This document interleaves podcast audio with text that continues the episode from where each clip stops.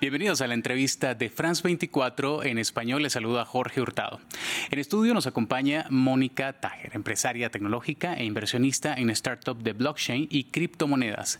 Actualmente es vicepresidenta de marketing de Rocket Fuel, una empresa global de pagos de cripto.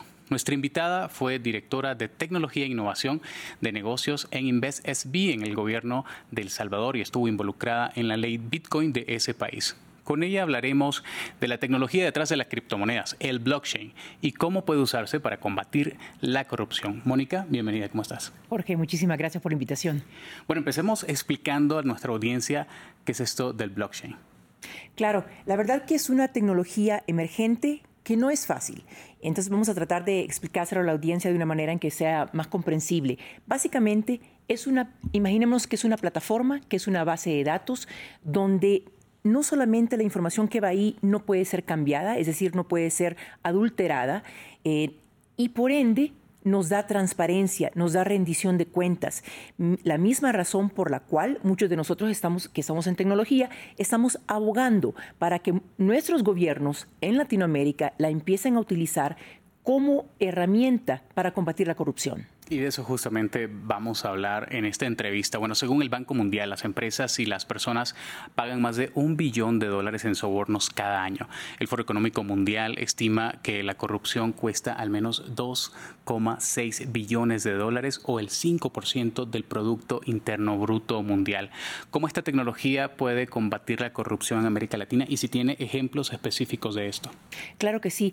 De hecho, si los nuestros gobiernos adoptaran la blockchain en sus procesos, eh, en todos sus procesos, pudiéramos hablar, número uno, de transparencia a la hora de hacer compras, es decir, cualquier ministerio que vaya a hacer una compra eh, y si esas empresas que van a licitar, o muchas veces ni siquiera licitan, ¿verdad? Pero esas empresas que van a licitar, eh, esa información se metiera en la blockchain, estuviéramos, eh, pudiéramos ver, número uno, si la empresa se creó hace semanas o hace unos, digamos, un mes, con la meta simplemente de licitar, entre comillas, porque puede ser una empresa fantasma. Si hay testaferros detrás de esa empresa, si hay anomalías, muchas veces eh, empresas que tratan de ganar estos contratos eh, gubernamentales se dedican a otra cosa, pero simplemente eh, también licitan y no tienen, no tienen por qué adjudicárseles esos contratos. Es decir, estamos hablando de sobornos, estamos hablando de fraudes que pueden ser contrarrestados. Esa es una manera. Y la otra,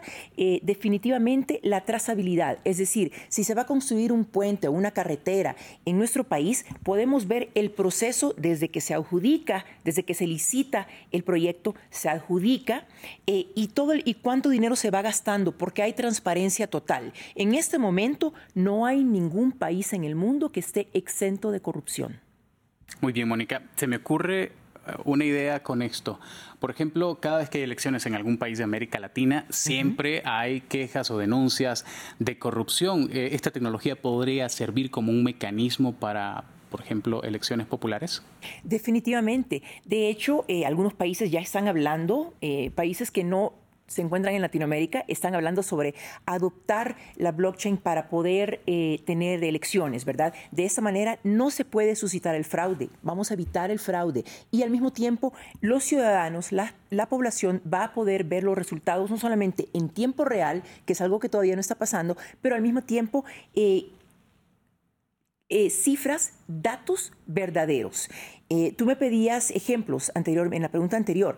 Te, puedo, eh, te puedo compartir de que, por ejemplo, el gobierno de Singapur, que es uno de los más adelantados en cuanto a la adopción de blockchain, ya tiene adoptado, en este caso, en, el Departamento de Finanzas, en su, Ministerio de, Haciendas, eh, de Hacienda, perdón, eh, ya tiene adoptada la blockchain. ¿Y qué significa eso? Que muy difícilmente se pueden suscitar sobornos o en este caso pagos bajo la mesa a la hora de dar un contrato. Muy bien. Bueno, uno de los usos más conocidos de este tipo de tecnología son las criptomonedas, pero cuando en el imaginario colectivo se habla de esto, no necesariamente se vincula con un tema de transparencia. De hecho, muchos gobiernos emprenden campañas de regulación por múltiples casos de fraude y estafa. ¿Por qué continúa sucediendo esto? ¿Por qué, por qué sigue, eh, tenemos corrupción en Latinoamérica? Esa es una pregunta que definitivamente está enraizada en nuestra historia. O sea, es muy difícil y como dije anteriormente, ningún gobierno, ningún país está exento de corrupción. El hecho de que estemos abogando para que la blockchain sea adoptada en todos los procesos gubernamentales definitivamente es un paso positivo para que esto se minimice. De que lleguemos al punto donde no haya corrupción, o sea, nos falta mucho, definitivamente. Solo en Latinoamérica, Uruguay, eh, basándonos en, el índice de percepción de corrupción, Uruguay es el país donde se encuentra la menor corrupción, en este caso a nivel regional. Después tenemos muchos países centroamericanos donde esa problemática es mayor. Eh, tenemos, entre más, considero que entre más vayamos avanzando con la tecnología, veremos de qué vamos a poder ir minimizando este, este problema. Por el momento, definitivamente, todos los gobiernos y sobre todo los, funcionarios que tengan los pantalones bien puestos, que tengan el valor suficiente de adoptar la blockchain, entonces van a poder empezar a, minimizar eh, eh, ese problema. Mónica, usted fue una de las asesoras del gobierno de Nayib Bukele en El Salvador para implementar la ley del Bitcoin. Ese proyecto fue pionero en el mundo y ahora otros gobiernos incluso buscan hacer esto mismo. Pero al mismo tiempo ha sido muy criticado justamente por cómo se ha manejado casi en secreto las compras del Bitcoin y los dineros públicos relacionados con esta ley. Esto es una antítesis de cómo debería funcionar. ¿Qué pasó en El Salvador? Muy buena pregunta, pero quiero regresar a, lo que dijiste con respecto a que muchos países están eh, tratando, intentando hacer lo mismo. De hecho, no es así. La realidad es de que muchos países, y vamos a llegar a un punto en que todos los países del mundo, de la misma manera como eh, regularon, legislaron eh, para poder controlar el Internet, van a hacer lo mismo con respecto a todas las criptomonedas, porque si no, vamos a estar viviendo en, en la jungla, en un lugar donde no hay reglas. Yo no creo, y, digo esto eh, de, manera personal, no creo de que los países, que, van a haber muchos más países que van a adoptar el Bitcoin como moneda de curso legal. Es diferente a decir de que se van a regular todas las criptomonedas, porque, porque hay un ecosistema de muchas criptomonedas. Eso sí va a pasar con todos los países. Con respecto a la transparencia y rendición de cuentas, Definitivamente yo creo que no solamente en El Salvador, sino que en todos los países, sobre todo en nuestra región latinoamericana, necesitamos adoptar la blockchain para poder rendirle cuentas a nuestros ciudadanos. Una cosa es adoptar Bitcoin como moneda de curso legal y otra muy diferente es adoptar la blockchain para ser, en este caso, completamente transparente, para mostrar las compras que se han realizado, con quién las realizamos, eh, cuál, cuál fue el costo. Yo creo que hay un desfase en esas dos, eh, en esas dos etapas. Muy bien, y ahora, si las ventajas del blockchain son tan amplias como usted las menciona, ¿qué hace falta para la adopción? ¿Por qué no más gobiernos están impulsando o empujando este tipo de iniciativas eh, y, o en el sector privado de pronto? Excelente pregunta.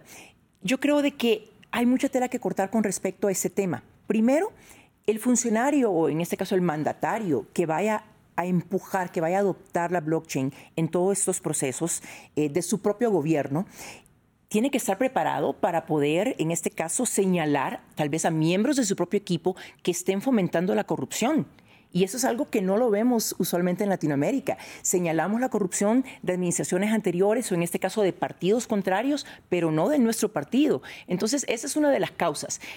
Sin embargo, eh, yo creo de que este es un esfuerzo en conjunto. Necesitamos funcionarios con valor, es decir, gobierno, sector privado y academia, y en este caso nosotros, la sociedad, la sociedad civil. Y solo vamos a poder lograrlo si nosotros, la sociedad civil, nos educamos. Y por eso estos foros, el hablar en, en voz alta acerca de este tema es muy necesario, porque es un tema hasta cierto punto complejo.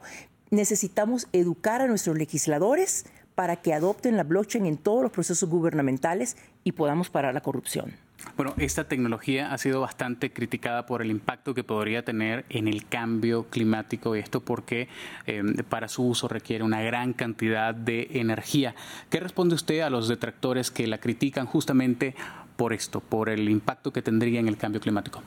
Bueno, depende en realidad de qué, porque cuando hablamos de la blockchain lo, lo hablamos en general, pero hay muchísimas blockchains. Hay una blockchain de Bitcoin, hay una blockchain de Ethereum, hay una blockchain de diferentes, eh, como las conocemos, ¿no? Monedas. Y hay unas cuantas que son definitivamente, eh, llamémosles, ahorrativas o en este caso que no necesariamente tienen un gran impacto en el clima. Entonces yo creo que para esos detractores tienen que educarse más y leer sobre el tema desde un punto de vista macro, general, porque no todas las blockchains eh, en este caso nos dan este, esta problemática. Muy bien. Bueno, le pregunto cómo puede usarse esta tecnología en el sector privado o en la sociedad civil y si ya se está usando, en qué, cómo, cómo está haciendo.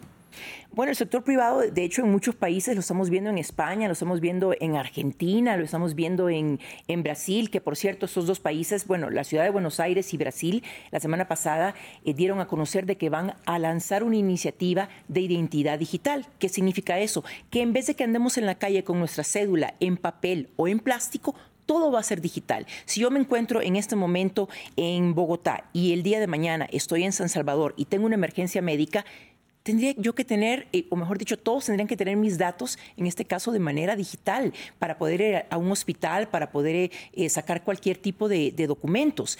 Entonces, este es, este es un paso. Eh, el sector privado también está tokenizando activos y este es otro tema todavía más grande, porque es generador no solamente de empleo, sino que también de más inversión y y que le ayuda al ciudadano común y corriente como tú y como yo el poder invertir en bienes raíces, en deuda, en diferentes tipos de activos, que en este caso esos son los productos y servicios que el sector privado está proporcionando. Me quedan unos segundos solo para preguntarle cuál cree que es el futuro del blockchain al corto plazo, en los próximos cinco años que vamos a ver de blockchain en la región. Definitivamente en nuestra región yo creo que van a ser dos pilares. Una, la tokenización y dos, las criptomonedas por muchas de las economías precarias, lastimosamente, que tenemos en, Latinoamérica. Muchísimas gracias, Mónica Tajer, por acompañarnos aquí en la entrevista de France 24 para hablar sobre el blockchain y la corrupción en América Latina. A usted lo invitamos a que siga informándose en France 24 en español.